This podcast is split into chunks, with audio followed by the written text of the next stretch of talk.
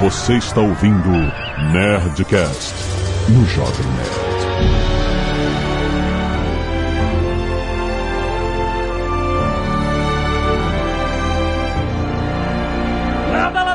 Nerds! Aqui é Alexandre Antônio do Jovem Nerd. Aprender com o passado é compreender o presente e moldar o futuro. Eu sou o Ale Santos e tô viajando em uma caixa. Aqui é o Marco Gomes e hoje a gente vai falar de uma rede de transporte com estações, mas sem trilho. Eu sou a Inaela Piso Santos e tô aqui para fazer essa viagem junto com vocês. Aqui é o Azagal. Conhecer o passado é lamentar o futuro. Não, não, não. Por favor, a gente tá querendo uma, uma, uma coisa mais positiva. A Amazônia queima, e a Amazônia queimando. Eu sei que tá difícil, eu sei que tá difícil, mas o objetivo aqui é construir. Não lamentar pelo futuro. Ai, meu Deus. Sim, nerds, estamos aqui para aprender história, nós estamos aqui para viajar na Underground Railroad. Marco Gomes sempre falou, tem que ter um Nerdcast sobre Underground Railroad e hoje é um dia muito importante, hoje é um dia muito significativo pra gente falar sobre esse capítulo da história. É uma história, a história dos Estados Unidos, mas ela vai falar sobre a causa da liberdade e da igualdade no mundo inteiro, que se reflete no mundo que nós vivemos hoje. E é muito importante a gente conhecer essas histórias do passado, certo? E-mail. E-mails. Canelada. Muito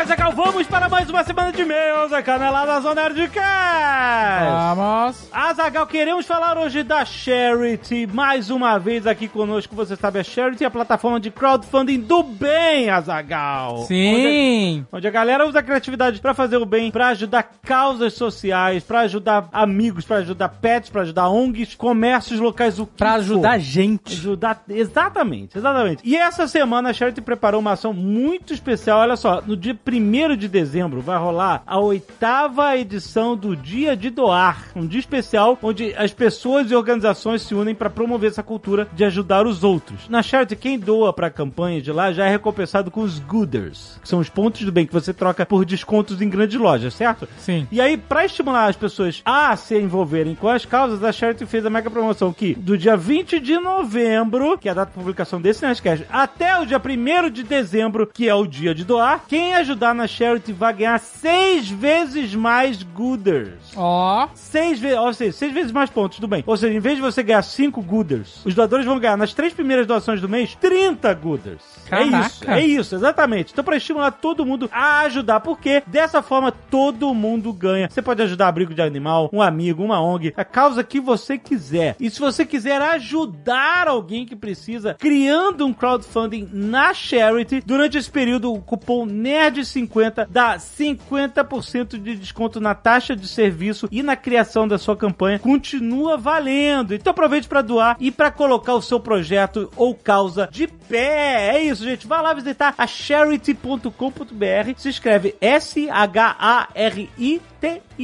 Charity de share em inglês. Então é isso aí, charity.com.br. Vá lá, ajude crie sua campanha para ajudar alguém. Muito bom!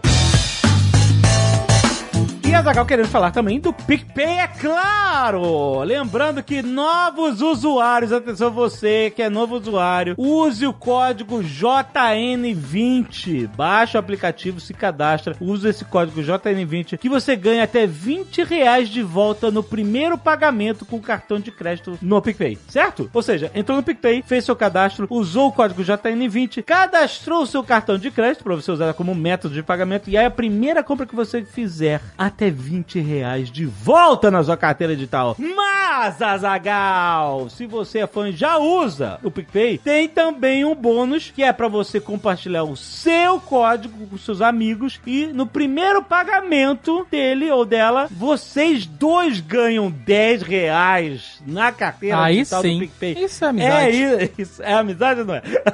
então baixa o aplicativo, baixa o PicPay, tem link aí na descrição. E não se esqueça, use o código JN20 ao se cadastrar e passe o seu código adiante pros seus amigos, pra vocês dois ganharem 10 reais. É muito bom! E não se esqueça, Azagal, do Telecine! Ó. Telecine está sempre aqui conosco. Lembrando, gente, Telecine tem mais de 2 mil filmes no catálogo, uma curadoria especializada de filmes. Você assina direto da internet, pode ver em vários devices diferentes da internet. E lembre-se, 60 dias grátis. Telecine tá dando 60 É disso que eu tô falando, dias grátis pra você 60 maratonar. dias é praticamente dois meses. Exato. Exatamente. Ó, mas tem que usar o link que está na descrição do post deste Nedcast pra você ganhar os 60 dias. Não se esquecendo que você pode ver no Telecine Azagal aproveitando o tema de hoje, Harriet. Olha, Harriet, um verdade. filme importantíssimo. Gente, a gente vai falar de toda a história relacionada ao filme nesse Netcast do Underground Railroad. Harriet está no Telecine. O que mais que tem no Telecine? Tem Sonic, Azagal. Ó. Um filme que vai ganhar o Oscar de 2020. Porque só tem esse filme. Já tem Sonic lá, exatamente. Tem também dois clássicos de Jordan Peele. Sim. O mestre, o novo mestre do terror, do suspense. Corra e Nós. Ambos filmes espetaculares de Jordan Peele também no Telecine você pode assistir. Todos os filmes que a gente tá falando aqui de graça, porque você tem 60 dias clicando no link deste post para ir lá e assinar o Telecine. Sabe o que é melhor que 60 dias grátis? Ah. Dois meses grátis. Mas é isso, é isso, é isso. Tem aí no post falar assim no Telecine. E olha só, hoje também temos Nerdcast Speak English na sua timeline já publicado. Ó. Estamos chegando perto do Black Friday, que a gente conhece muito bem, no final de novembro. Mas, o que acontece? A Black Friday, ela nasceu de um feriado estadunidense, o Thanksgiving, o Dia de Ação de Graças que a gente conhece vendo filme e essas coisas. Não temos do- esse dia no Brasil, mas nos Estados Unidos é um big deal. Exatamente. As famílias se reúnem muito mais durante o, o Dia de Ação de Graças do que no próprio Natal, que pra gente é o feriado de reunião de família, né? Sim. E o que acontece? No ano passado, a gente fez um programa sobre o Natal nos Estados Unidos, pra gente entender as diferenças culturais, os termos em inglês que se usam, as músicas. A gente falou de um monte de coisas, as comidas. E nós vamos fazer a mesma coisa esse ano com o Thanksgiving. A gente vai falar com o Guga Mafra e com o JP, que moram nos Estados Unidos há muitos anos, pra entender como eles encaram esse feriado. Brasileiros vivendo nos Estados Unidos há vários anos. O que, que a gente pode entender sobre a história do Thanksgiving, sobre como é o significado dela hoje para o, o norte do Equador. tá muito maneiro o episódio, já tá na sua timeline. E não se esqueça que não tem só Black Friday no WhatsApp Online, tem Black November, exatamente. É o mês inteiro, tá valendo um voucher de desconto de 120 reais na sua assinatura. Então você que tá interessado já e aprimorar o seu inglês no nível profissional e pessoal, agora principalmente com o lançamento de novos conteúdos voltados para o inglês, para business no WhatsApp Online, não se esqueça de usar o seu código. Tem link aqui no post para você usar o voucher de 120 reais de desconto. A hora é essa, aproveite o Black November WhatsApp Online. Tem link no post. E se você não quiser ouvir recados e e-mails sobre o último Nerdcast, você pode pular diretamente para 23 minutos e 55 caminhos para a liberdade. Vale lembrar aqui, Jovem Nerd, do crowdfunding que está chegando. Ó, também teremos Azagal! Ele é conhecido como crowdfunding. Só que a gente não consegue falar crowdfunding. A gente fala O crowdfunding. Financiamento coletivo, exatamente. Gente, a gente vai lançar o financiamento coletivo da coleção definitiva do Nerdcast RPG Cthulhu. Aliás, o Nerdcast RPG já está chegando aí dia 25 de Exatamente, dezembro. dia 25 de dezembro a gente revelou a data, tá chegando. Eu não consegui editar essa semana, estou um pouco preocupado. Não, ah, pelo amor de Deus, eu Mas dependo de tá- você, eu dependo de você. A data tá revelada, dia 25 de dezembro, quarto episódio do Nerdcast Exatamente, especial de exato. Cthulhu, o final, puta merda. A gente já tem o comecinho, pronto. Isso, isso. né? Eu, eu já, eu já sonorizei e tal, tem música original. Cara, é. É, e arrepi- tem isso! Tem música original, É. caso você ainda não saiba, a gente quer gritar aos quatro cantos, Cara. porque isso é a parada que a gente acha muito foda. Gente, vocês têm noção do que, que é isso? Eu que sou mega fã de trilha sonora. A gente que passou uma vida inteira curtindo o trabalho original dos outros, agora nós temos um trabalho completamente original. Nossa, Exato. caraca, cara, isso é muito. Isso é muito orgulho. É, A gente tá muito feliz, cara. Vocês não têm noção. E pra celebrar isso tudo, dia 4 de dezembro nós vamos lançar o nosso financiamento coletivo. Exatamente, olha, a gente já falou, vai ter romance, Sim. livro de Leonel Caldela expandindo esse universo, contando o passado e o futuro em relação à época do Nerdcast RPG. E, cara, é, é uma expansão de universo tão inacreditável. O Leonel é muito foda, putz grila. Teremos quadrinização das quatro aventuras do Nerdcast RPG Cthulhu. Exato, vamos pegar essa história, passar pros quadrinhos e fazer ela crescer com mais acontecimentos. Exatamente. Então, por exemplo, a história do William Faraday que eles encontram no, no, no sanatório lá logo no começo, a gente vai ter. É. Aquela mão misteriosa que aparece dentro do carro, vai ter. Onde o Flanagan conseguiu aquelas armas? Onde o Flanagan foi quando ele ficou desaparecido? A gente vai saber. Exatamente. Cara, é, é muito maneiro porque a história vai ficar muito, muito encorpada, é muito maneiro. Porque várias coisas que a gente não tem no Nerdcast de RPG ou que acabaram saindo na edição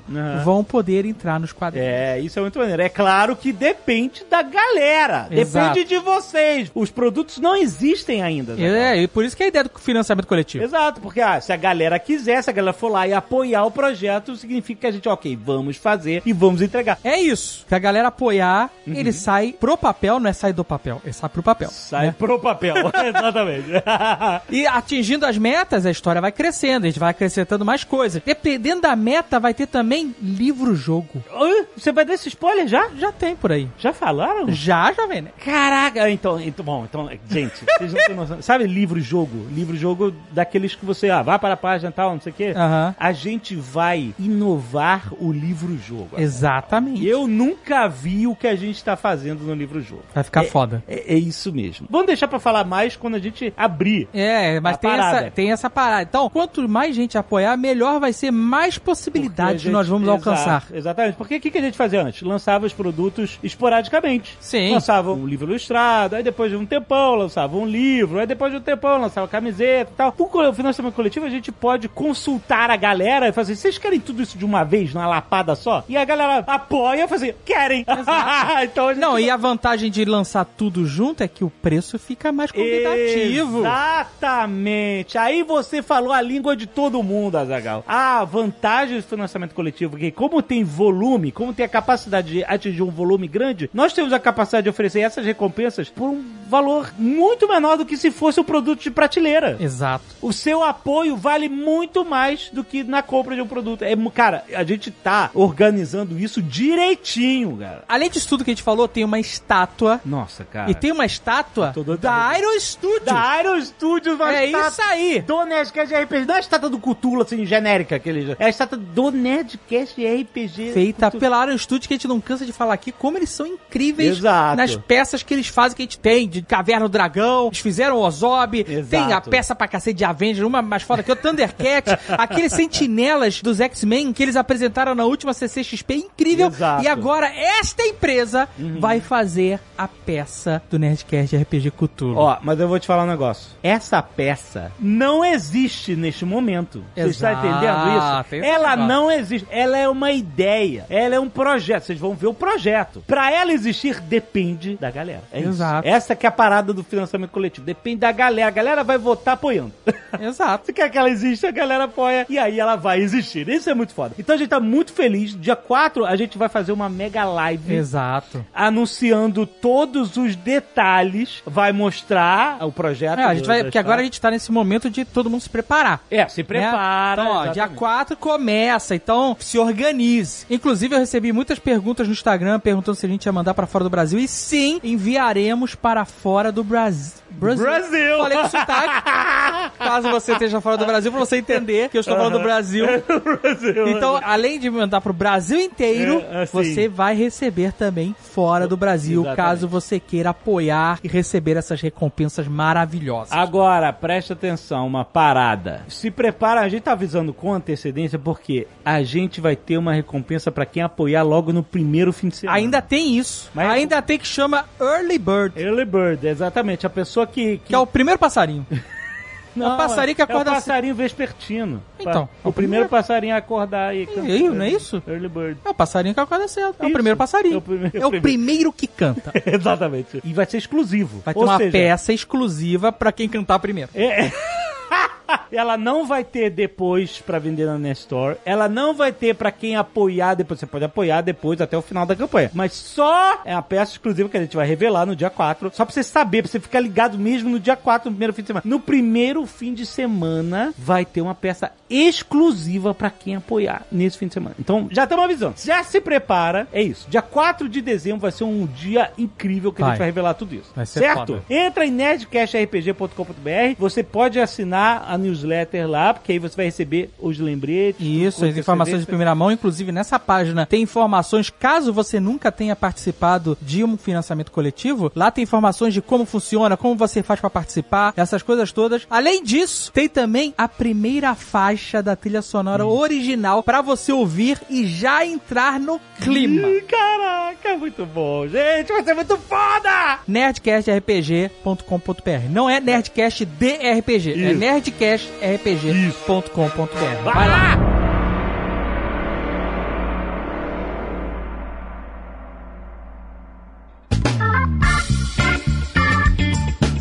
Arte dos fãs, Azagal! Quero ressaltar uma arte do Matheus Santos. Olha aí, nosso querido Matheus Santos, ele mandou, olha, o Billy came back. Inclusive o Matheus Santos que está Tá no projeto. na, na equipe Exato. de ilustradores desse financiamento coletivo. Exatamente. Eu olha sempre aí. vou falar crowdfunding, Crowdfunding. mas aí eu fico pensando, né, no fundadores do- da multidão, e aí eu mudo pra financiamento coletivo. Valeu, Matheus. O Epitácio Lima também mandou um búfalo, muito bom. Obrigado, Epitácio. Também teve um Copacabana Redeemer pelo Davis VR Works. Olha Ó. aí, ficou muito maneiro o blueprint do Copacabana Redeemer. Tem também o Dom Azagal versus Cutulo pelo Thiago Xavier, muito bom. O Adilson Silva mandou também a piadinha do Nerdcast. O Nerdcast das grandes invenções, muito bom. Do metal vagabundo das espadas japonesas, excelente. E o Luiz Felipe Brito mandou um Thomas Faraday aqui, muito maneiro, Olha. cara. Muito obrigado, galera. A galera já tá no clima, cara, muito bom. Júlio Ferreira, 29 anos, arquiteto e professor universitário Sorocaba, São Paulo. Fala, pessoal, que delícia de episódio. Quando acabou, eu não sabia por qual álbum começar nessa viagem no rock nacional. Ah, mas eu recebi uns feedbacks, achei até, inclusive, bem relevantes. Ah, faltou quem? Faltou Não, um monte de gente, né? Que faltou a, a parte mais recente do Sim. rock nacional. Faltou. Faltou Mamonas Assassinas, que nem é tão recente assim, né? Aham. Faltou Pitch. Pete, é. Né, Eu vi uma galera falando, então realmente a gente tem que fazer uma, um- uma segunda parte. Até mesmo dos anos 80 faltou bastante gente. Faltou Cazuza, a gente falou um pouco do Barão Vermelho e tal. né? Cara, é um assunto infindável. A gente vai fazer mais, com certeza. Mas ele veio aqui, olha, veio contribuir Mas falando. ele vem aqui. Ele veio aqui. veio contribuir pra falar da cena atual, propagando a palavra da entidade, não apenas uma banda, que é o Baiana System. Eles foram citados pelo Ricardo Alexandre, mas acho que vale a pena investir uns minutinhos a mais nesse papo. Já tive o privilégio de assistir uma centena de shows nacionais e internacionais e nunca tive uma experiência tão energizante como nos shows e o bloco de carnaval do Baiana, o navio pirata, Zagal. O som deles é uma mistura de tanta coisa. É rock, afoxé, samba reggae, dub, cabula, kuduro, catiga de roda, eletrônica. É música com alma. Muitas vezes, ouvindo o som deles, trilhas de guitarra se assemelham muito a padrões do Iron Maiden. O Benegão, um dos integrantes do Planet Hemp e um dos fundadores do Baiana, descreve a banda como, abre aspas, quatro cabeças pensantes a serviço da arte dançante, arte sonora, visual e reflexiva, peso da bass culture com a mandinga e o tempero baiano, a palavra das ruas para as ruas, a guitarra baiana recolocada na linha de frente de uma forma completamente diferente. Olha aí, Caraca. caraca muito bom. Recomendo pra todos que quando essa pandemia se encerrar, que desfrutem da experiência dessa máquina de loucos. Rodrigo Denúbila, programador full stack, 32 anos, Azaghal. Olha aí, excelente. Full né? Stack ou Full Stack Overflow? Pois é, é, Overflow é mais maneiro ainda.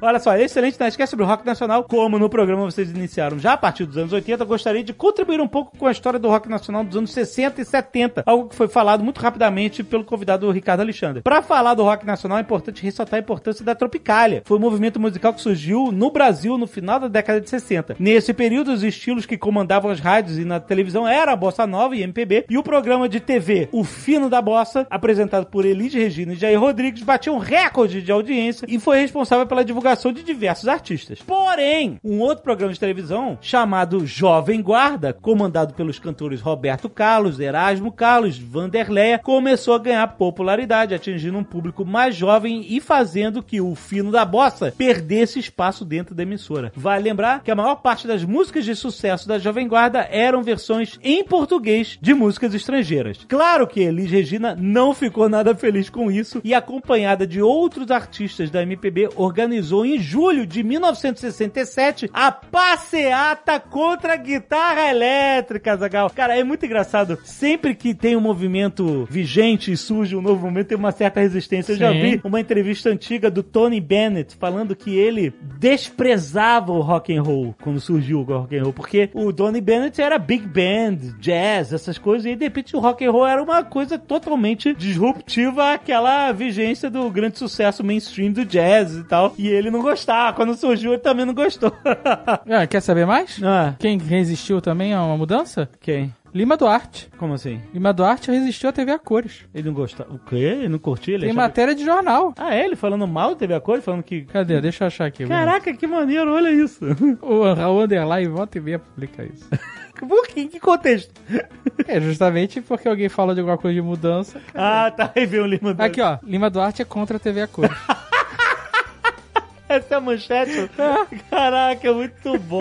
Cara, toda mudança de paradigma sempre vai ter isso, cara. É muito engraçado. Se você tá no nosso app, você viu essa imagem. É, segundo ele, o objetivo da passeata contra a guitarra elétrica da Elis Regina era defender a música nacional contra a invasão da música internacional, porque o rock and roll estava vindo importado, né? Sim. Então, é, ela tinha esse contexto de defender a MPB contra essa, né, essa enfim, é, gente, é isso, os movimentos acontecem, as pessoas resistem. E onde que a Tropicália entra nessa história? Bem, ele continua, a Tropicália foi um movimento cultural encabeçado por Caetano Veloso, Gal Costa, Gilberto Gil, Os Mutantes, Tom Zé e Torquato Neto, que tinha como objetivo a criação de uma nova estética incorporando aos estilos tradicionais brasileiros, como samba, MPB, bossa nova e baião, ritmos estrangeiros, como rock, blues, jazz e etc. O resultado dessa mistura foi algo completamente novo. Um movimento crucial para a definição da Tropicália foi o terceiro Festival de Música Popular Brasileira em 1967, no qual Caetano Veloso interpretou Alegria, Alegria e Gilberto Gil ao lado dos Mutantes, Domingo no Parque. Foi a primeira vez que foi utilizada uma guitarra elétrica no festival e os artistas foram vaiados a ponto dos Mutantes tocarem de costas pro público. E para quem quiser saber mais sobre isso, recomendo o documentário Uma Noite em 67. Essa do festival de- deles sendo vaiados é famosa. Você procurar no mesmo? YouTube, tu não- nunca viu isso? Bom, não, é um clipe bem famoso deles sendo vaiados. E, cara, pra você ver, cara, tudo é.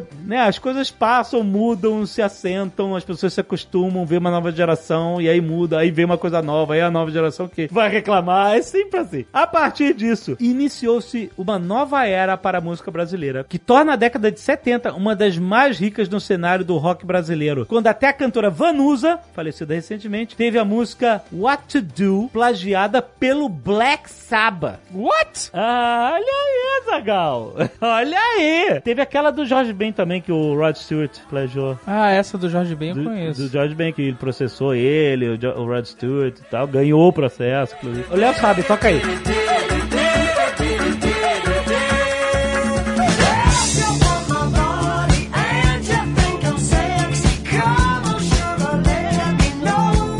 Bom, dessa década, ele segue aqui destacando algumas bandas como Ave Sangria, Joelho de Porco, Módulo Mil, entre outras. E pra finalizar esse meio que já está gigante, gostaria de divulgar um projeto pessoal que eu tenho no Instagram para divulgação de bandas e artistas nacionais, na sua grande maioria desconhecida pelo grande público. É só você entrar aí no Instagram, arroba Descobridor. Você entendeu? Não é descobridor, é descobridor de disco. Ah, um trocadilho. trocadilho, exatamente. Valeu, Rodrigo. Caraca, excelente. Lazulistudio.com.br. Aí, Azagal, o nome do estúdio dele. Item. Lazuli Studio. Será? Lazuli! que maravilhoso, cara. Muito bom. Beleza. Obrigado, querido. When that Pharaoh chariot comes, I'm gonna leave you. I'm bound bound for the promised land. I'm gonna leave you. Eu sei que é muito óbvio pra quem é estudioso do assunto, mas pra mim um dia não foi óbvio. Não, e não é mesmo. Que Underground Railroad é um nome metafórico. Eu literalmente, olha, eu como um nerd branco de classe média, que a primeira vez que eu ouvi falar sobre Underground Railroad foi lendo Batman, acredita? Que legal. Ah, que legal. É Porque algum roteirista colocou na história, no, no- em todo o background da família Wayne, que o tataravô do Bruce Wayne tinha sido um colaborador da Underground Railroad, ajudando a libertar escravos nos Estados Unidos e mandando pro Canadá e etc. Ele tinha usado as cavernas da mansão Wayne como um esconderijo. E aí eu não sei nem se isso é, é assim, obviamente o roteirista pensou nisso pra colocar a família Wayne numa posição de, do lado certo da história e não como bilionários que só atrapalham. Mas eu acho que por causa disso eu sempre tive esse imaginário de que existia um, realmente uma, uma rede subterrânea de túneis e tal. Em sua defesa, o livro do Corey também tem essa metáfora. Ele também tem uma Underground Railroad que é cavada em túneis e tal, que nunca existiu. Na- no livro lá também faz sentido e é uma metáfora. É um romance histórico que conta uma série de coisas que aconteceram, só que ele faz uma história dele ali no, no- no meio do caminho. Inclusive uma Underground Railroad subterrânea como um metrô que nunca existiu, mas a história inteira é incrível, o livro é maravilhoso e isso aí só enriquece, na verdade. Mas sim, em sua defesa, isso aí não é incomum, não. Eu também, eu achei que tinha pelo menos partes em trem. Não, não é nada disso. Isso fala muito sobre o quanto a sociedade ainda conhece pouco da história negra mundial, né, cara? Porque Exato. essas underground railroads, elas, elas realmente impactaram muito os Estados Unidos e a gente tá descobrindo isso agora em 2020, né, mano? Exato. Marco, pode definir então exatamente o que, que é o conceito? Ela tem tradução em português, Inaê, esse termo? Porque eu sempre vi ele em inglês. Não, eu não conheço nenhum, nenhum termo de tradução, não. Porque como são justamente é uma, é uma figura de linguagem, Conta pra gente, né? Você tradução. você faz um resumo, assim, um apanhado do que, que foi Underground. Pra quem chegou agora e fala Underground Railroad, tá pensando que é uma linha de metrô. É, a tradução literal seria a ferrovia subterrânea. Isso. As Underground Railroads, elas foram, na verdade, uma teia de, de estratégias criadas pelos escravizados e pelos abolicionistas no século XIX nos Estados Unidos para facilitar a fuga dos escravizados dos estados do sul para os estados do norte ou então para fora do próprio Estados Unidos, em que, né, em espaços em que eles pudessem viver em liberdade. Então, como eu disse, é uma teia, né, em que vão via uma série de pessoas, sobretudo, que tinham, enfim, lugares estratégicos, ocupavam lugares estratégicos nesses caminhos, que poderiam oferecer ou moradia por um tempo, né, enfim, por um, dois dias, um pouso, ou então o próprio transportar esse escravizado foragido em algum tipo de carroça, enfim, é uma grande teia criada, é sobretudo fomentada pelos escravizados que fogem e pelos abolicionistas, na sua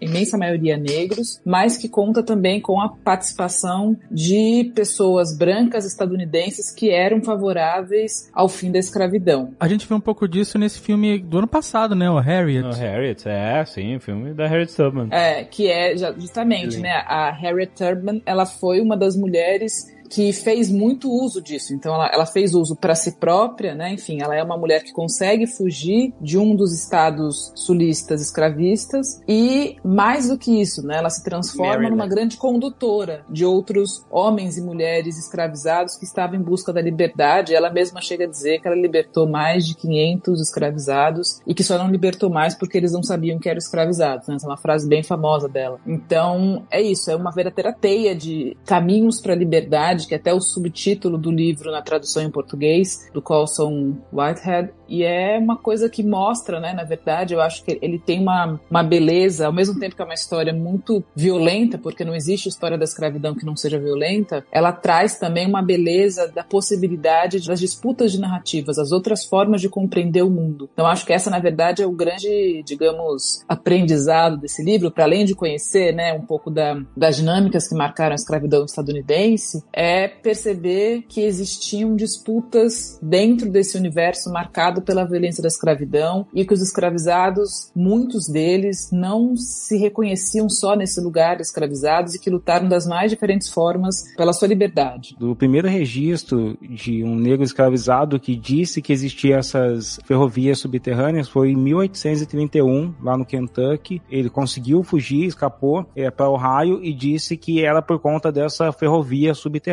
Né? É, em 1839, também teve um jornal de Washington que relatou que um outro negro fugitivo tinha sido, chamado Jim, inclusive o nome dele, tinha sido capturado e aí, após várias torturas, ele revelou que tinha um plano para uma ferrovia subterrânea para Boston. Então eu fico imaginando assim, no século XIX, onde a ciência era meio mística, meio mágica, os caras deveriam realmente acreditar naquilo que o é. Colson Whitehead escreveu, que era uma, uma ferrovia meio que surgia assim e, e libertava todos os escravos, né? E isso, inclusive, é a estratégia de sobrevivência, né? Porque isso confunde, assim, não é à toa que isso acontece até hoje nos mais variados contextos, com os mais variados tipos de vocabulário, para confundir mesmo. Então, com certeza, isso era usado de maneira estratégica. E eu gosto muito do livro, porque ele, para quem quiser conhecer, assim, um apanhado de várias estratégias e situações que aconteceram especificamente no, no escravismo dos Estados Unidos, do sul dos Estados Unidos, esse livro é muito interessante porque ele narra, por ser essa ficção histórica ou fantasia histórica, ele narra várias coisas que aconteceram que foram terríveis e com as quais a gente precisa conhecer, precisa aprender e precisa refletir muito. Por exemplo, desde a própria escravização das pessoas, é, até as histórias de fuga, é, até as histórias de retorno, as histórias de a execução e sadismo como espetáculo, é, os espetáculos que aconteciam nas cidades do sul dos Estados Unidos, que eram espetáculos de sadismo e de tortura para entretenimento mesmo, a história da sífilis, que teve experimento nos Estados Unidos, acho que até agora, recentemente, esses dias, tinha experimento de sífilis sendo feito em população preta nos Estados Unidos, e esse também conta no livro. Então acho o livro muito interessante para mostrar tudo isso e também para mostrar, lógico, como já foi falado, essa história de possibilidade, de, enfim, tantas outras perspectivas, né? Aliás, no Brasil também teve esse experimento de sífilis, né? Não só experimento, mas a crença de que você curava a sífilis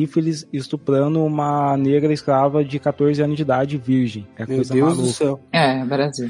Pelo, pelo Gilberto Freire na Casa Grande de Senzala. Então, isso, talvez essa crença tenha perdurado no Brasil até 1930, 1940, vai saber. Try to destroy my people, but you won't. My people are free.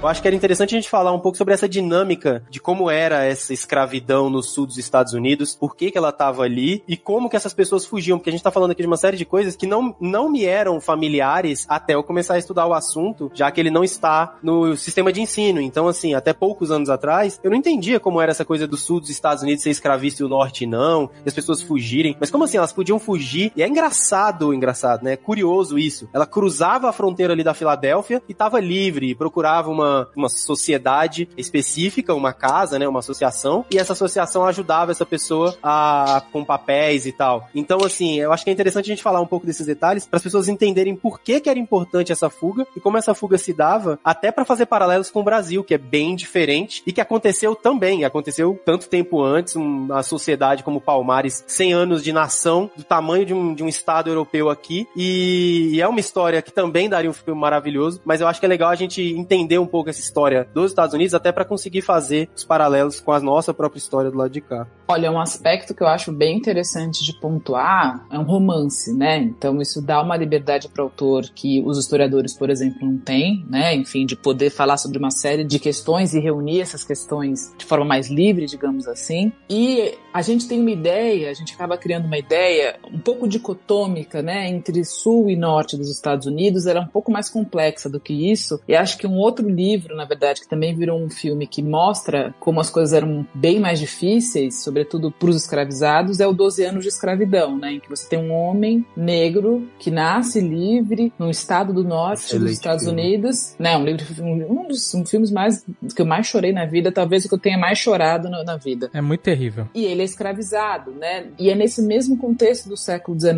Então, queria pontuar é o peso que a escravidão tem na estrutura e na formação dos Estados Estados Unidos. Isso reverbera até os dias de hoje, não só no que diz respeito às próprias relações raciais, enfim, né? A gente está vendo muito isso pelo movimento Black Lives Matter, que ainda bem, quer dizer, ainda bem não, né? Um ainda bem é muito contextualizado. Ainda bem que ele ganhou essa notoriedade, mas o que ele significa é a, a continuidade da opressão e da violência com a população negra. Mas até mesmo no que diz respeito às próprias eleições norte-americanas, que a gente ficou uma semana ansioso para saber quem que ia ganhar e quem não ia, porque é uma eleição cuja a, a dinâmica foi estabelecida justamente no momento em que os Estados Unidos ainda vivia sob a égide da escravidão, é, na qual os estados do sul eles eram escravistas, abertamente escravocratas, os do norte estavam se tornando cada vez menos porque os estados do norte já chegaram quando eram as colônias. Muitas mantiveram os escravizados, foi mudando ao longo, sobretudo do século XVIII. Né? Então, quando os Estados Unidos viram uma nação independente em 1776, a gente começa a ter essa divisão, digamos assim, mais efetiva entre os estados do sul e os estados do norte, né? no que diz respeito à manutenção da escravidão nesses estados. E uma das questões justamente era definir como que os estados do sul teriam a sua representatividade no momento da eleição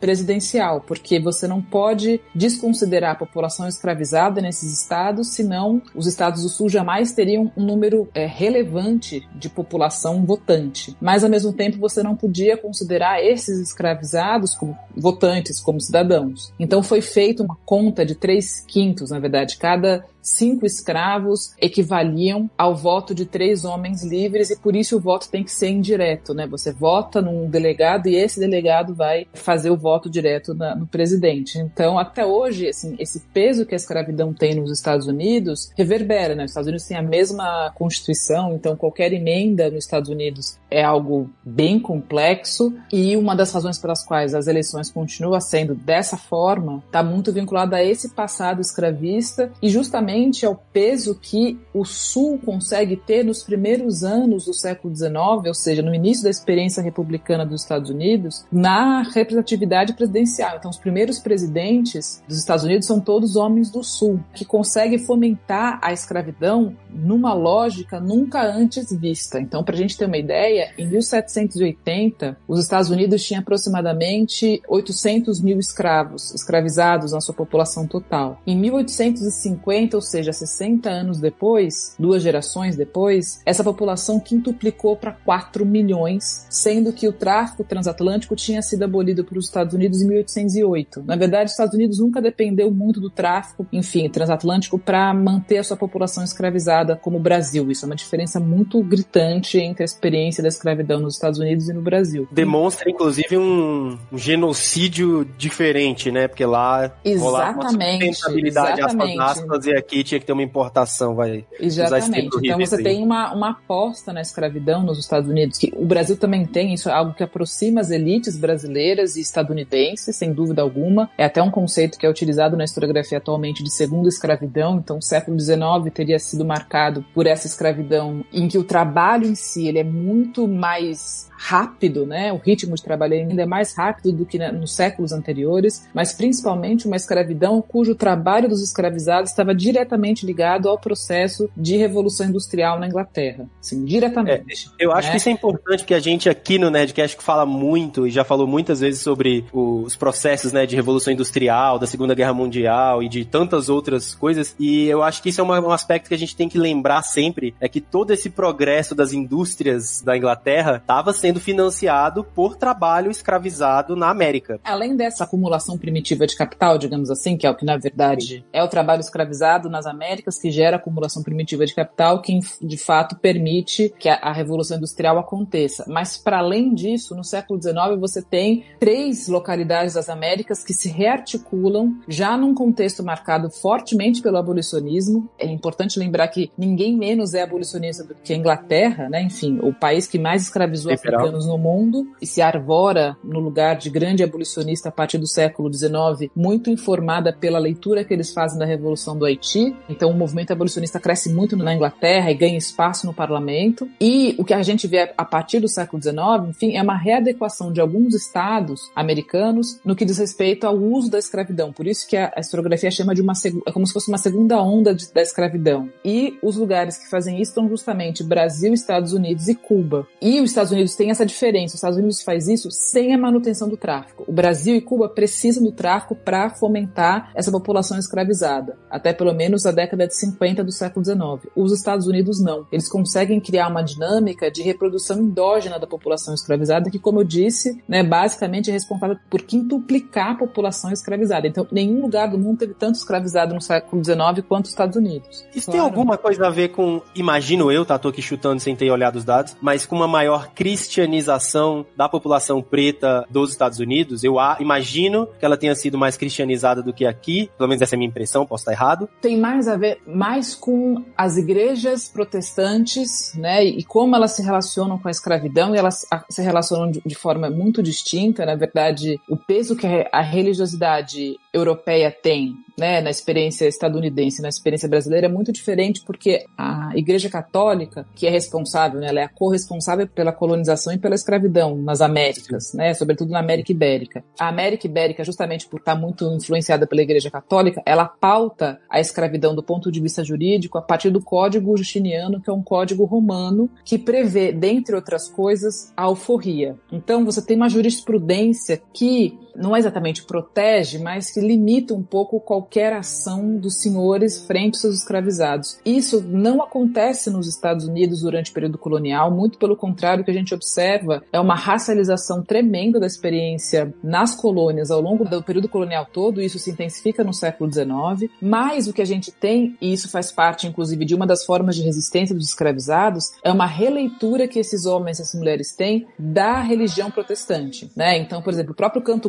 gospel, ele é ao mesmo tempo fruto de uma assimilação cultural e de algo que de certa maneira faz com que a população escravizada fique muito ligada a uma plantação específica, uma propriedade específica, mas ao mesmo tempo é um elemento de resistência, de afirmação de identidade, né? Enfim, são outros elementos culturais, muitos deles de origem africana, que vão pautar o canto gospel. Exatamente. Eu sou criado na Assembleia de Deus, né, Igreja Pentecostal, e eu sempre vi e apontei essa similaridade. Depois aprendi que, na verdade, o movimento pentecostal, de onde vem a Assembleia de Deus, é criado por uma pessoa preta, um homem preto, no final do século XIX nos Estados Unidos, de uma, que estava numa igreja batista e passa lá pelo avivamento que ele tem, em que ele traz os elementos que hoje são os elementos pentecostais, que é a dança, a música, o transe coletivo. Tudo isso são coisas muito associadas às religiões afro, aqui no Brasil, as religiões afro-brasileiras, e estão também nas religiões pentecostais, mas eu vejo aí uma similaridade muito grande e vejo o fato disso ter sido trazido por esse homem preto, que é, eu acho que inclusive ele era ou descendente de pessoas escravizadas ou era ele mesmo havia sido escravizado. É Como Seymour é? o nome dele. Seymour, assim, William Seymour, né? Tipo, tem Isso. a questão quando o Negro Spiritus vai surgir, que é o, o choque das tradições africanas com os ritos cristãos, porque o cristianismo,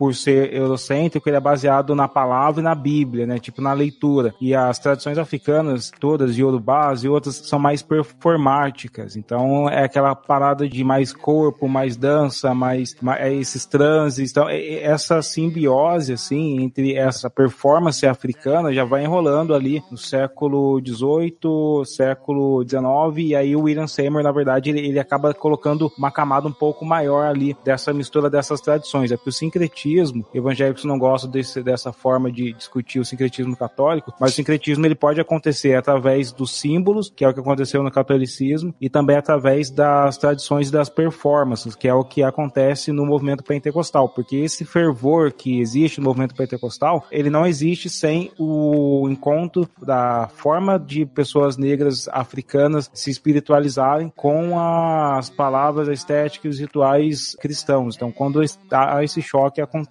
essa fusão e surge esse movimento. Eu, Legal. eu queria trazer uma contradição importante, porque a gente está falando aí dessa dicotomia, a Inaê é, falou como não é dicotômico o lance de ter o sul escravocrata e o norte abolicionista, e não significa exatamente a liberdade, e principalmente não significa antirracismo. Tem um, um evolucionista, que é o Stephen Jay Gould, ele escreve um livro que todo mundo deveria ler, que é A Falsa Medida do Homem, e ele vem falar que antes do século XIX não existia na sociedade um homem que não fosse ligado a essa hierarquização de raças que foram construídas, porque essa hierarquização ela é presente até nos abolicionistas e uma das provas disso é um discurso do Abraham Lincoln, onde ele fala exatamente essas palavras, vocês podem pesquisar, ele diz assim: há uma diferença física entre as raças brancas e negras que acredito sempre proibirá as duas raças que vivem juntas em termos de igualdade social e política. Enquanto permanecem juntos, deve haver a posição de superior e inferior. Essa hierarquização, ela era presente também no, em abolicionistas. Por isso que você poderia estar vivendo num estado abolicionista, e isso significa que as pessoas também iriam considerar que você tem um cérebro inferior, que você não é capaz de assumir uma posição de liderança, que era o padrão científico da época,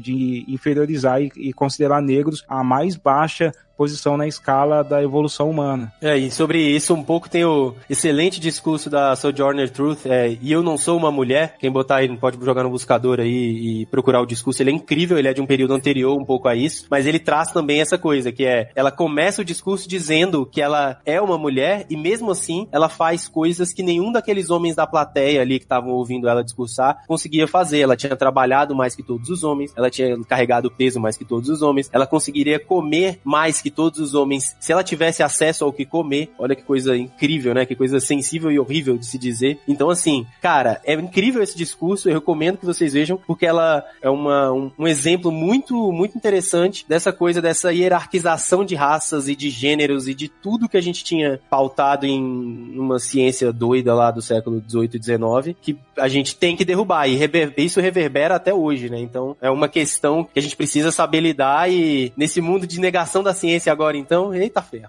É, vou só lembrar a galera mais nova que esse consenso que a gente diz hoje que somos todos uma raça biológica só vem oficialmente em 2003 com o final do programa Genoma, né? O programa que vai desvendar o genoma humano. Antes disso, a ciência ainda acreditava que as raças eram coisas diferentes ligadas ao sangue. Então, por isso mesmo existia essa hierarquização. Try to destroy my people, but you won't. My people are free.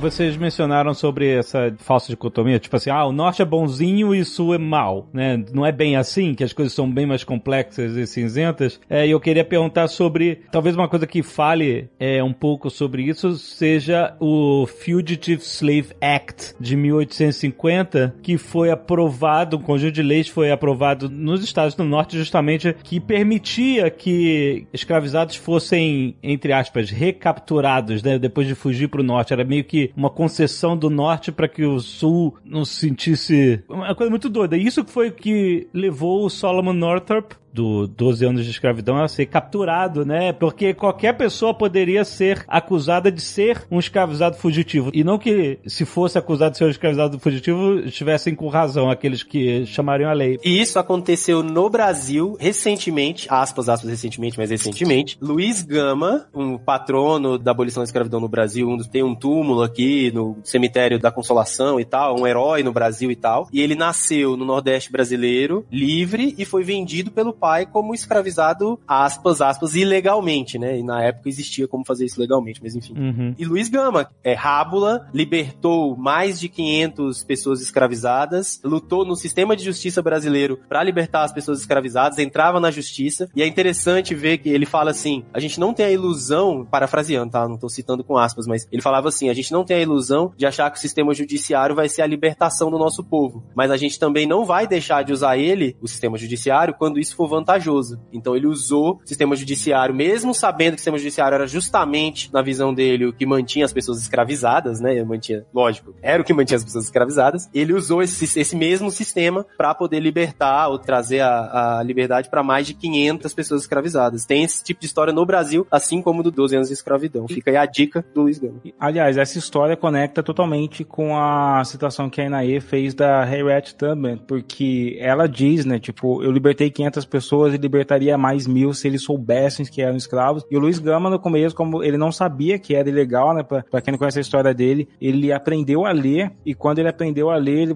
pegou os documentos e falou: pô, peraí, a minha escravidão é legal, eu tenho direito à liberdade. E aí. Ele sim, aprendeu a ler com tipo 17 anos. e, e exatamente é isso, tipo, foi quando ele, ele descobriu a educação, quando a educação chegou pra ele, e aqui no Brasil tinha muito isso de impedir que negros lessem e, e aprendessem, os senhores de engenho tinham muito medo daqui, Nos Estados Unidos era do- literalmente legal, nos Estados Unidos era literalmente legal em vários lugares. Aqui eles acabaram deportando os malês depois, porque os malês eram bastante letrados, também em várias línguas aqui na Bahia fizeram várias revoltas, porque quando você aprende a ler, você descobre o que tá errado nos livros, cara. Então você vê que até hoje, 2020, a gente trava uma guerra pela educação brasileira para pessoas mais pobres, porque a educação é o que deu a liberdade pro Luiz Gama, pros abolicionistas americanos e pode dar liberdade pra na periferia até agora. Com certeza, e sem dúvida Mas- alguma. E é uma história maravilhosa do Luiz Gama, né? Enfim, eu, eu não sei como não vira filme. Bom, eu sei por que que não vira filme. É, mas, enfim, seria. Eu acho que o pessoal tá perdendo muito, porque é uma história absolutamente incrível. Enfim, a, a descrição do cortejo fúnebre dele para São Paulo é uma coisa impressionante. Assim. Ele foi um homem que, ao contrário de muitos outros, ele foi reconhecido no seu tempo, né? Então, o apagamento dele é- na história brasileira é mais uma prova do racismo que estrutura a nossa percepção de mundo. Porque é isso, ele foi um homem reconhecido no tempo dele, não só pelos escravizados, mas pelos, enfim, os demais rábulos, os demais advogados que existiam, né? Então, é uma história que merece ser contada e recontada para todo o país. E a mãe dele, que recentemente entrou no panteão, né, dos heróis da pátria brasileira, que é a Luísa Marim, dizem que ela é responsável por mais de dezenas, 20 ou 30 rebeliões que aconteceram na Bahia entre 1800 e 1830, foram dezenas, né, de... Foram muitas revoltas. Algumas, né, Muita- com pesos muito distintos, enfim, né, não são todas revoltas, digamos, do mesmo porte, mas é, uma, é um ciclo de revoltas que se estabelece no começo do século, nas primeiras três décadas do século XIX na Bahia. Isso, e a Luísa Marim, ela tá envolvida com várias dessas revoltas. Então, o Brasil teve ali uma, a gente poderia chamar dessa ferrovia subterrânea, assim, essa Underground Railroad, mas com outro nome, né? Porque a gente teve também aqui várias articulações para libertar pessoas escravizadas. Só que a diferença é que nos Estados Unidos, como é, é um, um país que vai, cada estado tinha sua legislação, você podia fugir de um estado para outro. No Brasil você não podia, você tinha que sair do Brasil. E onde que era sair do Brasil? Era viver num quilombo, que era praticamente a, tentar, a tentativa de estabelecer um, um outro reino eh, de liberdade negra fora desse reino que seria o Brasil Império, que é o reino escravagista aqui.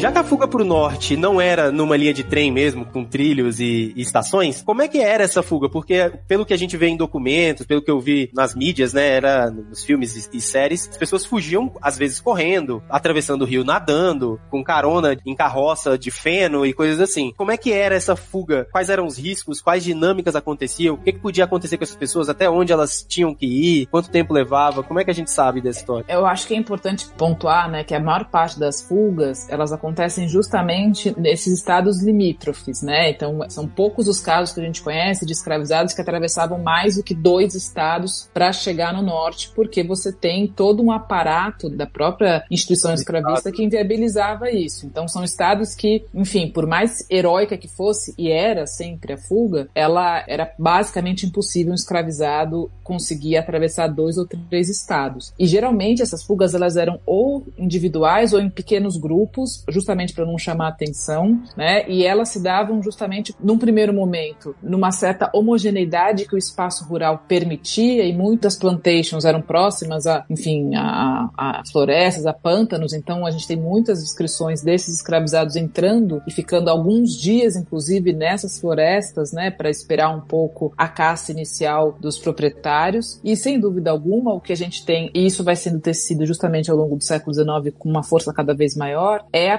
presença dessas ajudas, tanto nessas regiões mais rurais como também nas cidades, porque a cidade ela tem uma vantagem para o escravizado em qualquer lugar das Américas, que a, a cidade ela permite o não reconhecimento do escravizado pelas autoridades no primeiro momento. A escravidão urbana ela pressupõe a autonomia do escravizado, né? Então assim, em qualquer cidade escravista que você ande, você vai ter dezenas, milhares de escravizados caminhando, trabalhando nas mais diferentes atividades. Muitos desses homens e mulheres que saíram das plantations tentavam ir primeiro, né, isso inclusive é um, faz parte do livro, para cidades próximas, porque eles eram confundidos com os escravizados urbanos. E daí eles iam fazendo, enfim, tecendo as suas redes de fuga, que como eu disse, era inevitável contar com a ajuda de terceiros, na sua imensa maioria homens e mulheres negros. Geralmente a gente está falando de regiões de estados limítrofes, né? Que você tem um número maior de fugas. As fugas, primeiro, elas, os escravizados vão para essas regiões ou pantanosas ou de florestas e chegam a ficar dois, três dias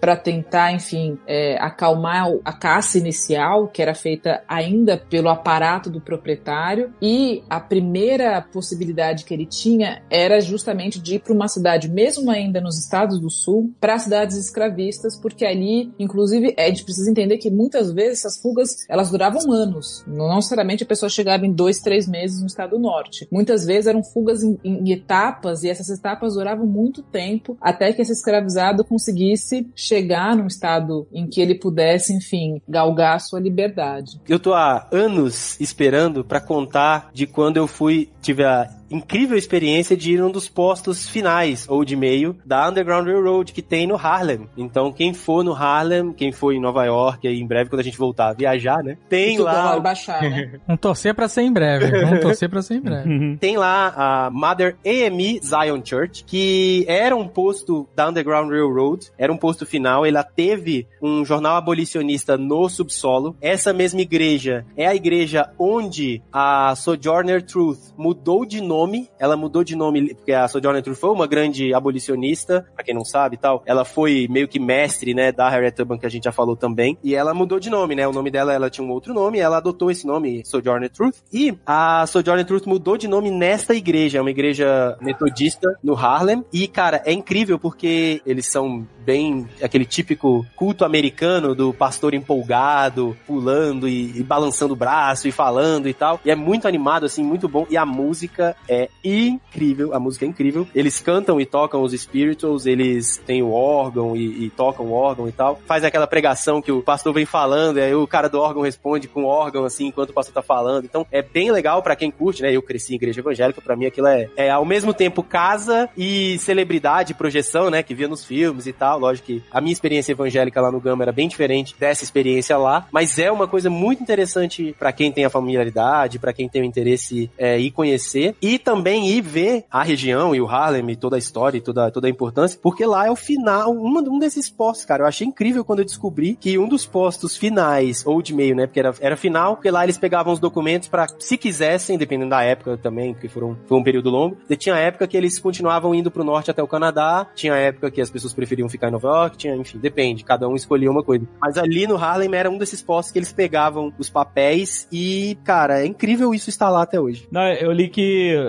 né, justamente depois do Fugitive Slave Act de 1850, muitos passaram a ir serem encaminhados para o Canadá justamente porque já não era tão mais seguro quanto antes. Então, podia ser capturado e sequestrado e levado de volta para o sul. Então, teve um, um influxo muito maior a partir de então para o Canadá, que era chamado de Terra Prometida, né, por muitos, né? E para quem vê Handmaid's Tale, tá vendo isso na série Handmaid's Tale, porque eles fogem para o Canadá. Elas fogem para o Canadá. Tem uma história de um abolicionista que é o Henry Brown. Ele teve uma primeira esposa, a esposa dele foi vendida pelo senhor de escravo lá na Virgínia e falou: Quer saber, eu vou tentar fugir. Ele encontrou um outro negro que era livre e começou a articular com os abolicionistas, em, em mandar cartas e pensar como que eu poderia fugir, como que a gente poderia articular um plano, uma estratégia para eu sair daqui. Até que ele olhou para a própria carta e falou: Quer saber, eu vou me colocar dentro de uma caixa. E aí ele simplesmente é, pegou uma caixa, meio dessa caixa de madeira. É, no dia, a, conta a história, a biografia dele, que ele furou a mão com um ácido para faltar ao trabalho, para ter uma desculpa de sair do trabalho mais cedo. É, mesmo com a mão furada por ácido, ele entrou né, dentro dessa caixa, pediu pro pessoal que estava ajudando eles, os abolicionistas, martelarem a caixa com prego, só tinha um buraquinho assim, e realmente mandar ela para um outro abolicionista que já estava esperando, e era um comerciante quaker que todo mundo respeitava e que todo mundo teria medo de abrir a caixa. Ele viajou durante 27 horas e no final dessas 27 horas ele conseguiu ali a sua liberdade, né? Tanto que ele acabou recebendo do Frederick Douglass, que é um dos maiores abolicionistas e pai da intelectualidade negra da, americana, o título de Henry Box Brown. Essa história é muito legal. E depois ele virou abolicionista e tentou libertar outros caras com caixas também, o que não deu muito certo. Try to destroy my people, but you won't. My people are free.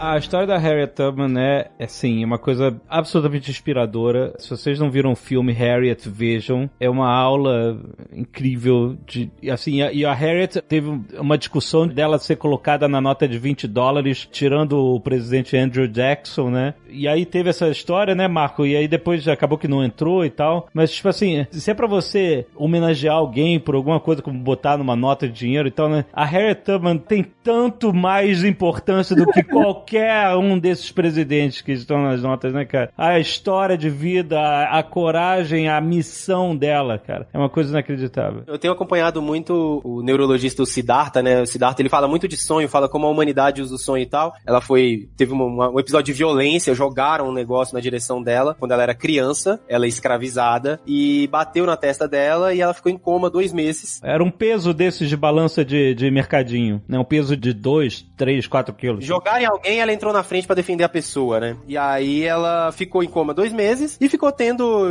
desmaios o resto da vida, né? Hoje a gente descreveria isso como desmaios o resto da vida, mas para ela eram os momentos que ela tinha visões, eram os momentos que ela tinha as profecias, que ela via as estratégias de fuga, que ela via as coisas que iam acontecer e era o momento e ela, isso acontecia com ela meio aleatoriamente, ela tava andando, tava fazendo as coisas, ela desmaiava, ela tinha visões, essas visões elas eram importantes para ela. Então tem essa parada interessante aí dela ter sido uma, uma líder, dela ter essa essa peculiaridade, né, de ter esses desmaios e essa coisa ser muito relevante, muito importante na estratégia dela e na luta dela. E ela, com isso, ela fugiu, ficou um tempo, é, ela foi de Maryland para Filadélfia, eu acho. Ela fugiu sozinha, cara. Mais de 150 quilômetros. É. Exatamente, eu tô falando assim, o que ela tô falando que ela não suportou é, ela queria voltar para buscar todo mundo, não suportou é. Isso, exatamente, é, não suportou ficar sozinha. Ela não suportou deixar a família, deixar na época o marido e tal, e ela voltou para poder resgatar as pessoas e resgatou várias centenas o filme é verossímil quando ele mostra ela voltando para buscar a família e a família ficando meio assim de não querer ir? Cara, eu não sei sobre a família da Harriet, mas isso... Eu acho que é sim. Eu acho que é sim. A quantidade de pessoas, aqui a gente tá falando das histórias que têm êxito, né? Mas a quantidade de pessoas que estão pegas, né, durante o processo de torturadas. fuga e são brutalmente torturadas, o próprio Frederick Douglass ele experimenta isso, né? A primeira tentativa que ele faz de, de fugir não dá certo, e é até uma passagem incrível da história dele que também é isso isso, outro homem maravilhoso, que tem uma história absurda, de interessante. E ele é jovem, é um adolescente de 13, 14 anos, ele tenta fazer essa fuga, ele é pego, e ele volta, ele sabe que ele vai apanhar do seu senhor, e ele bate no senhor dele. Bate, bate, eles entram num uma peleja ali e ele sai vitorioso dessa peleja. A partir de então ninguém mexe mais com ele e aí ele consegue recriar um plano de fuga efetivo e aí foge e não volta mais para a escravidão. É interessante para pontuar que, enfim, a fuga ela é uma coisa difícil, né? E, e, várias estratagemas né? foram criadas no, nos Estados Unidos, inclusive a própria, entre muitas aspas, mas a facilitação que os escravizados nos Estados Unidos tinham para criar suas famílias, que é algo muito diferente do que acontece no Brasil Brasil, nos Estados Unidos, tinha como objetivo justamente dificultar ou impedir que esses escravizados fugissem, que eles pensassem duas ou três vezes se eles iriam, sei lá, deixar os seus tios, os Sim. seus primos. Aquele mito de aqui a vida é boa. Exatamente. Ou Aquele é discurso assim. que o assim. branco fazia, que o branco escravista fazia. Não, aqui eles gostam, porque a vida deles é boa. Não é? Aí o preto escravizado lá sob tortura falava, é. Uhum. Exatamente. E aqui, tipo, o, a, o sistema escravocrata, ele criava um mecanismo mecanismos de até mesmo hierarquizar as pessoas negras para que elas evitassem a dor. Todo mundo sabia, via aquelas atrocidades ali que a gente também assistiu em novelas como A Escravizaura, de colocar ovo fervendo na boca das mulheres, de estuprar homens também, que rolou bastante aqui no, no Brasil. Então, o que, que os senhores de escravos eles faziam? E o próprio império, né? Eles criavam algumas posições que evitavam um pouco essa dor. Só que essa posição acabava deixando você, é, fazendo com que você traia os outros, a sua própria comunidade negra, porque você teria que ser um capitão do mato, ou você teria que ser o negro da casa, e no final das contas, eu acho que mostra muito isso no filme do Django, que é um cara que, esqueci o nome do protagonista lá que o Samuel Jackson faz, que é um negro que é o senhor da casa, mas que ele tem muita dor, assim, no sentido de, de ele é muito suprimido psicologicamente, e ele sabe que aquela é a única posição que ele conseguiria manter na sociedade, que não fosse uma, uma posição de tortura, uma posição de sofrimento físico, assim, ele se anula psicologicamente, se anula eticamente, mas só para evitar esses castigos ali. É, eu acho que, é, é, Ale, vale a pena a gente, porque você, você até comentou aí um pouco sobre essa complexidade, né, dos vários papéis, das várias atuações, dos vários, dos vários atores nesse cenário. Eu acho que vale a pena falar um pouco, porque às vezes as coisas ficam muito reduzidas ao o senhor de engenho é assim, o escravizado é assado, e o capitão do mato é assado, e o capitão do mato é o traidor. Isso é uma coisa muito comum, que é muito comum no, no discurso racista, né, de botar, ah, não, o, o, a culpa é do capitão do mato, a culpa não, então, assim, vale a pena a gente falar um pouco sobre esses diferentes papéis e quão complexo é, é esse cenário e que não é uma, uma coisa tão binária quanto parece, né? Isso tá até no livro do Gessé Souza, que é Elite do Atraso, que fala que o Brasil, por exemplo, é o único lugar desses países colônia que permitiu que os descendentes de africanos, na verdade, que eram chamados de mestiços, com os filhos bastardos dos fazendeiros, assumissem uma posição de polícia. E era exatamente dar esse poder de, ó, a gente vai te dar, você não é exatamente aquele chamado criolo ou aquele chamado africano, você é uma coisa diferente. Você é melhor, gente, né? É, e esse melhor a gente vai. igual te, a mim. É, é uma porta de ascensão, tipo, ó, você pode um dia chegar até mim, pode um dia chegar até essa casa, mas a sua posição é essa de ser vigia, de exercer a violência. Então o Brasil foi o país que permitiu que os descendentes desses fazendeiros, que esses estupros e tudo, assumissem essa posição de polícia. Então por isso que a gente vê até hoje uma polícia tendo bastante negros. Lá nos Estados Unidos não rolou isso. Essa questão de ter essas fugas nas fronteiras gerou o que a gente tem hoje, que é a patrulha de fronteira nos Estados Unidos, que inicialmente eram feitos só por pessoas brancas que acabavam ficando frustradas depois da Guerra Civil, que depois acabaram fundando inclusive a Ku Klux Klan. A primeira clã foi fundada pelos patrulheiros de escravos que eram chamados, que eram essas pessoas que tinham esse direito de exercer o papel de polícia ali nos Estados Unidos. Essa é uma estratégia que é muito comum, né? Enfim, no Brasil, sobretudo, que é essa, é dividir para dominar. Você, senhor branco ou elite branca brasileira, de fato, hierarquizava a população negra, né? A gente não pode pensar também numa população tão homogênea assim, porque existe justamente um uso operacional que essa elite fazia da população, sobretudo muito a partir da figura desses mestiços, que a maior parte deles são filhos de estupros, né? Ou são até muitas vezes filhos dos próprios proprietários que não são reconhecidos como, obviamente, filhos legítimos e que acabam ocupando espaços muito inferiores do que os seus irmãos, né? Enfim, e muitas vezes utilizados para manter a ordem, né? Então isso é uma estratégia muito sofisticada que a elite brasileira desenvolve no Brasil, justamente para perpetuar o sistema escravista e perpetuar essa racialização também da população. Que é uma e... posição que existiu no, no Haiti também, porque se você lembra da revolta do Haiti, você tinha ali os africanos e as pessoas pretas totalmente escravizadas, e você tinha uma classe que estava ali acima da sociedade, que era das pessoas negras também mestiças, que tinham um pouco, que acreditavam que a, a França iria dar liberdade, né? Foram lá no, nos tribunais franceses, ela foram lá fazer suas solicitações de a gente quer a liberdade aqui no Haiti, e foi só quando percebeu que eles eram tratados da mesma maneira, que eles nunca teriam a mesma condição de pessoas brancas, mas eles teriam essa condição intermediária entre os escravizados e as pessoas brancas que é, acabaram se aliando e formando toda aquela revolução que exterminou todos os brancos do país.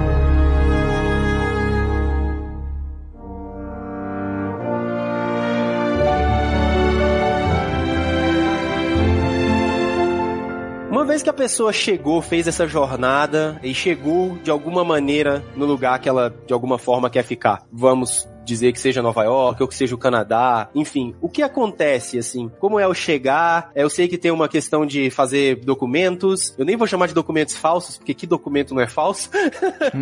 Mas enfim, tem uma questão de fazer documento, tem uma questão de conseguir uma, um trabalho, tem uma questão de articulação política, de resgate de família. Como eram essas dinâmicas, a gente? O que a gente sabe sobre? Marco, Marco, ah, desculpa, eu sei que você fala, eu entendi o, o que você quis dizer com que documento não é falso, mas Todo documento é inventado. é, todo não, não existe na natureza, no mundo natural um documento. É uma coisa que a gente inventa e que todo mundo, a maioria das pessoas concorda que, ok, esse documento a gente acredita que ele tá dizendo a verdade.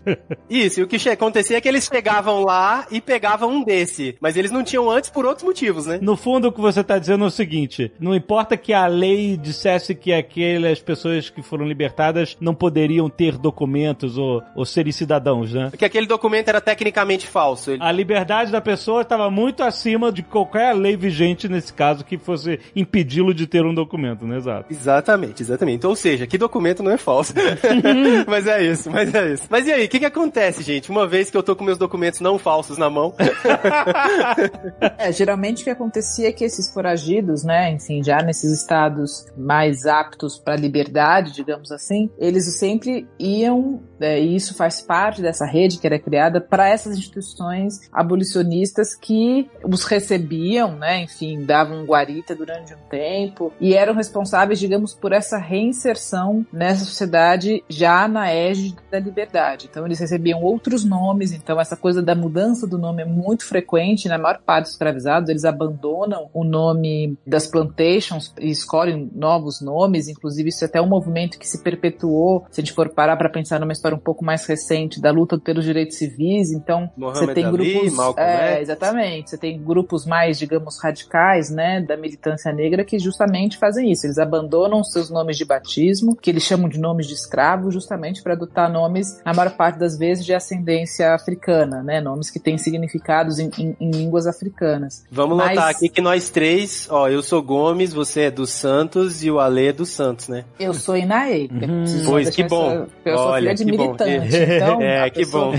Não sei qual seria meu sobrenome. Não ah, não sei. faço a menor ideia, gente. Essa, essa é a história do negro no Brasil. A gente não faz É. ideia. E não tem nem como, infelizmente, não tem como recuperar. Mas, enfim, voltando, né, pros agora já livres. Então, essas instituições escravistas, elas tinham esse papel crucial nessa reinserção. A guarita durante os primeiros meses, esses documentos que eram documentos inventados, enfim, documentos que diziam respeito a essa nova é, instância da vida desses homens e das mulheres e, inclusive, a busca por trabalho que muitas vezes era trabalhar para que essa rede continuasse fomentada, né? Então, trabalhar para que outros escravizados conseguissem fugir e chegar nesses lugares em que eles poderiam experimentar a liberdade de forma mais plena. E os jornais têm um papel muito crucial nesse momento, a imprensa, né? Então, as instituições abolicionistas, grande parte delas, a sua imensa maioria, na verdade, tem jornais nos quais faziam circular não só, enfim, os panfletos abolicionistas propriamente ditos, mas acabavam criando uma verdadeira rede na qual eles poderiam encontrar emprego para esses libertos e fazer circular as histórias de quem estava chegando. Essa é, digamos, a, a ferrovia subterrânea, né? Ela também acontecia nesse momento, né, em que o foragido, o escravizado que fugiu, consegue de fato chegar nessa cidade de um estado do norte. E é legal, Marco, a gente lembrar o que identificava, principalmente no Brasil, né? O que identificava uma pessoa escravizada e que nunca rolou isso em uma outra população era exatamente o que eles chamavam de raça, né? Quando a gente tá falando, por exemplo, Sim. da escravidão entre É impossível esconder, né? Impossível esconder. a gente tá falando de escravidão entre os vikings, se um viking fugia para outro país é, viking, nórdico também, eles não diriam É. que ele é um escravo É. os próprios africanos quando tinham essas guerras e acabavam pegando prisioneiros e fazendo ele como também, ele poderia sair para uma outra comunidade, um outro país e inclusive se tornar rei. Agora, essa escravidão, que é a escravidão transatlântica, não, ela identificou as pessoas por cor, por raça, por descendência. Então, Até hoje. É, sair de São Paulo e fugir dos bandeirantes até Minas Gerais, as pessoas iriam olhar pro negro ali com roupa surrada e ia falar, cara, você é um escravo, se você não tem dono, agora você é meu. E isso acontecia muito, né? E é esse o. Enfim, gera resultados até hoje aí na sociedade. Com certeza. Exatamente, a gente guarda esses estereótipos ali eh, durante muito, muito tempo, né, cara? É, na verdade, é o, é o chão da experiência moderna no Ocidente, é a racialização da sociedade. É isso que a gente experimenta, né? E isso está muito vinculado com a institucionalização da escravidão moderna. Então, são coisas que caminham juntas e que nos formam. Então, se a gente for parar para pensar, é até uma, um debate que é sempre muito caloroso e polêmico quando a gente vai falar das desigualdades raciais, se elas são majoritariamente, pelo menos no Brasil, questões relativas à diferença e à desigualdade socioeconômicas, é fundamental lembrar que o racismo ou a racialização da sociedade, ela é anterior ao próprio capitalismo e é bem anterior. Já falando de séculos de diferença entre a conformação do capitalismo como a gente conhece e o processo que é longo e, e é fundamental, inclusive, para o capitalismo funcionar, que é a racialização, né? Então a gente tem essa identificação que ela se transforma numa identificação inata entre a cor da pele da pessoa e a instituição escravista, né? Então o negro no universo da América ele é um escravizado. Se ele não é um escravizado, ele é um filho do escravizado, o que muitas vezes para muitas pessoas meio que dá no mesmo. Uhum. Então a própria ideia de liberdade, sobretudo nessas sociedades escravistas, ela não pode ser tomada da mesma forma que a gente experimenta hoje. Numa sociedade escravista, o oposto de um escravo não é um livre, o oposto de um escravo é um senhor de escravo. A liberdade, ela tem outra Tá em natureza. outro espectro, né? Está em Sim. outro espectro, ela é experimentada de formas diferentes. Então, em, em alguns casos, os escravizados, eles conseguem experimentar a liberdade, enfim, na igreja quando eles Liberdade. estão rezando, né? Sim. Ou nessas fugas que podem durar, às vezes, dois, três meses, ou podem definir a vida deles pro resto, né? Até o, o final dos seus dias. Enfim, a liberdade é algo mais flexível, digamos assim, do que a nossa concepção atual, né? Try to destroy my people, but you won't. My people are free. Falando um pouco de datas pra gente finalizar um pouco esse processo, como que a Underground Railroad, ela imagino que ela seja substituída, né, enquanto mecanismo, enquanto tecnologia social por outras formas de resistência? O que que ela dá origem, pra onde essa experiência vai e quais são essas datas, né? Como que a Underground Railroad, ela começa, a gente acha que ela começa, a gente considera que ela começa a se formar e quando que a gente considera que ela começa a se transformar em outras formas de resistência e quais são essas formas? Olha, a Underground Railroad, ela é muito fruto dessa força que a escravidão passa a ter nos Estados Unidos, sobretudo no século XIX. Né? Então, as experiências que a gente conhece mais são justamente dessas fugas nesse período, porque elas também estão muito ligadas com o processo de expansão da escravidão e de expansão do próprio território estadunidense dos conflitos que vão se estabelecendo ao longo do século XIX. Então, são esses conflitos que têm não só a moralidade em relação à escravidão como pauta, né? enfim, quem é a favor da liberdade ou quem é abolicionista ou não, né? os estados, mas principalmente que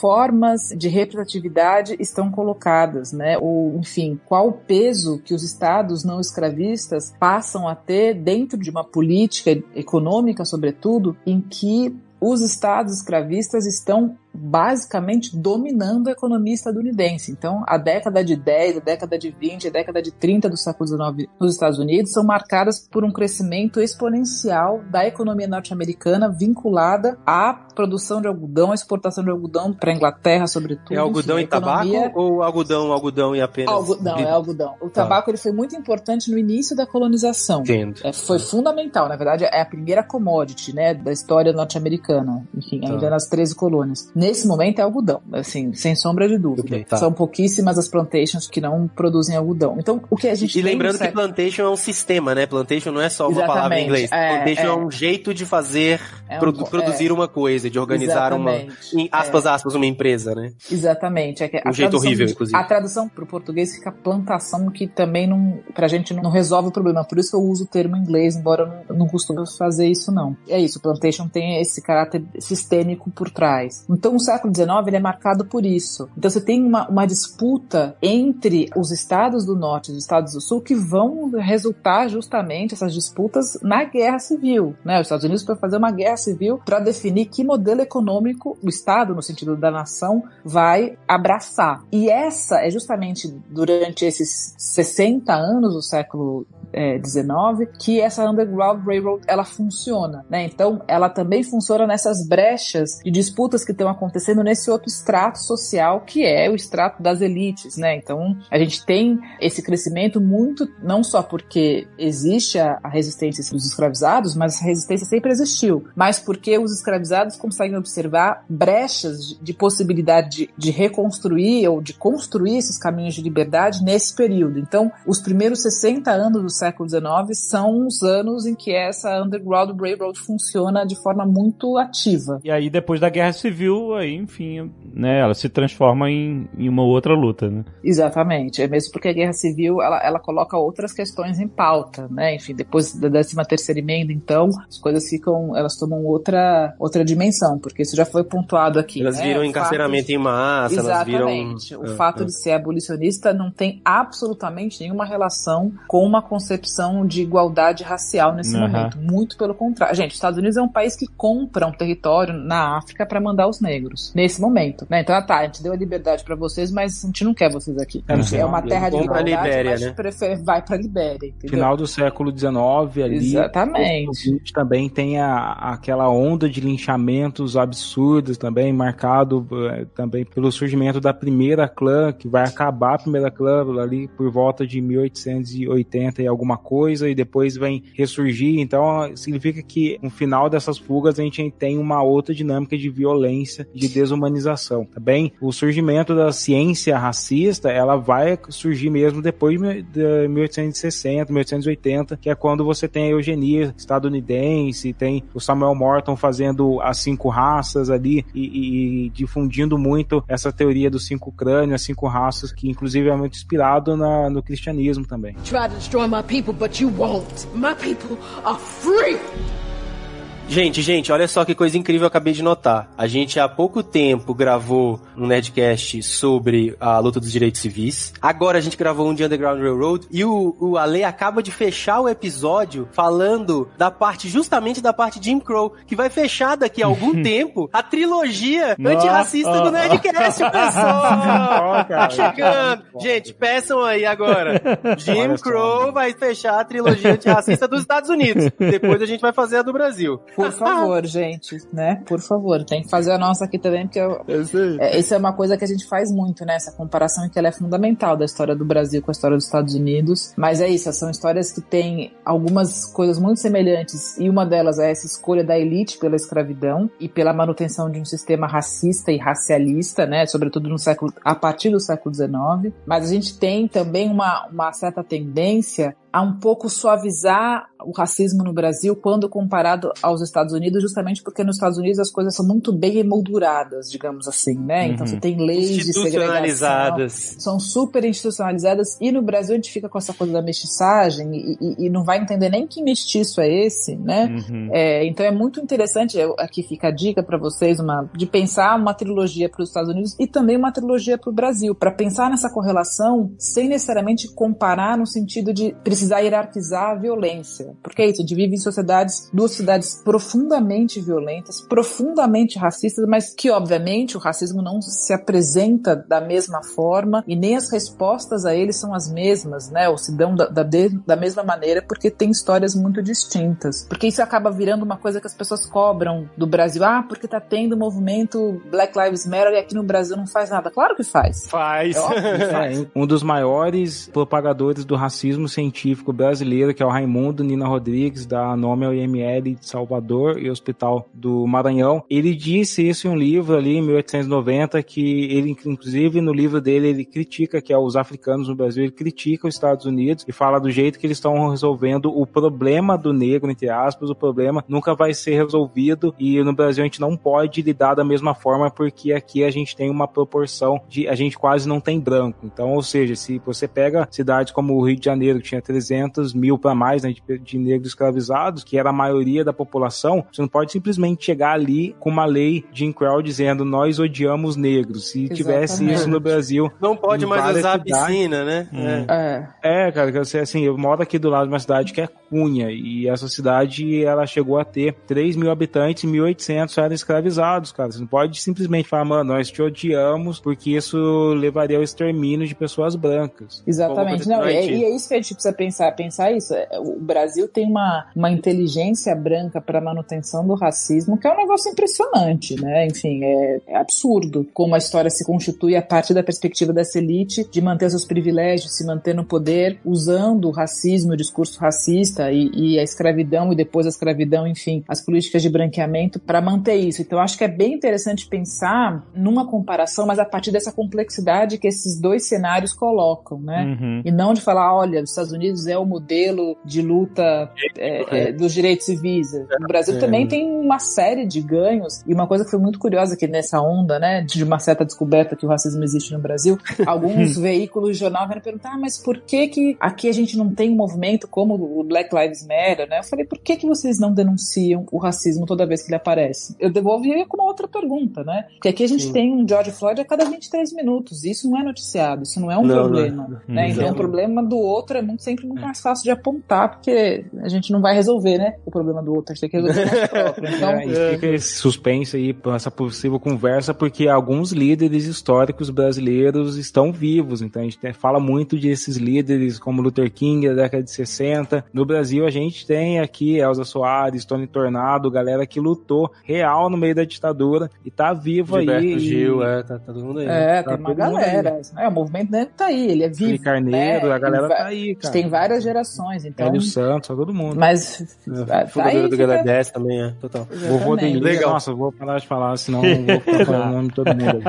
Suas redes, tudo que você quiser divulgar, qualquer coisa, livro. Eu tenho um, um perfil no Instagram que chama Nossos Passos Vem de Longe, em que o objetivo é justamente pensar em pequenas histórias de grandes personagens negros do Brasil das Américas e também do continente africano que tiveram um papel fundamental no momento em que viveram. Então a história é a ideia é justamente apresentar pequenas pílulas dessas histórias para que as pessoas depois procurem mais sobre esses homens e essas mulheres. Eu sou autora de um livro chamado História da África e do Brasil Afrodescendente, editado pela Palas, que tem um caráter mais de paradidático, mas o objetivo é justamente trazer subsídios para pensar nas histórias africanas e da população afro-brasileira nas escolas, né, dentro desse currículo que eu sou crítica, mas que é o currículo que a gente tem, então a ideia é justamente trazer essas informações e agora eu tô tentando terminar um livro que é justamente, deve sair acho que na metade do ano que vem, que chama Uma Breve História do Racismo no Brasil, que vai sair pela Todavia e, enfim, convido a todos que tiverem interesse a ler quando estiver pronto, porque ainda falta um pouquinho.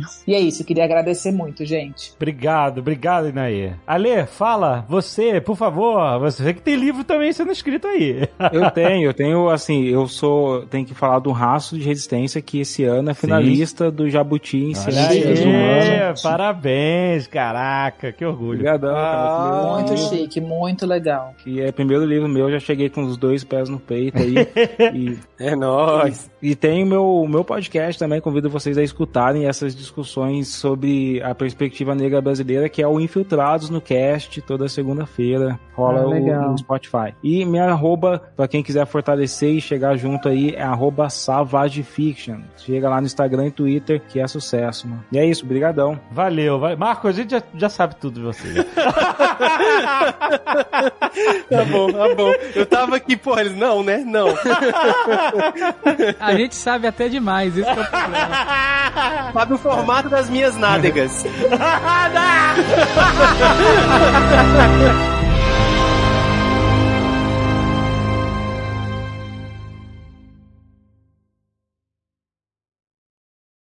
Este Nerdcast foi editado por Radiofobia, podcast e multimídia.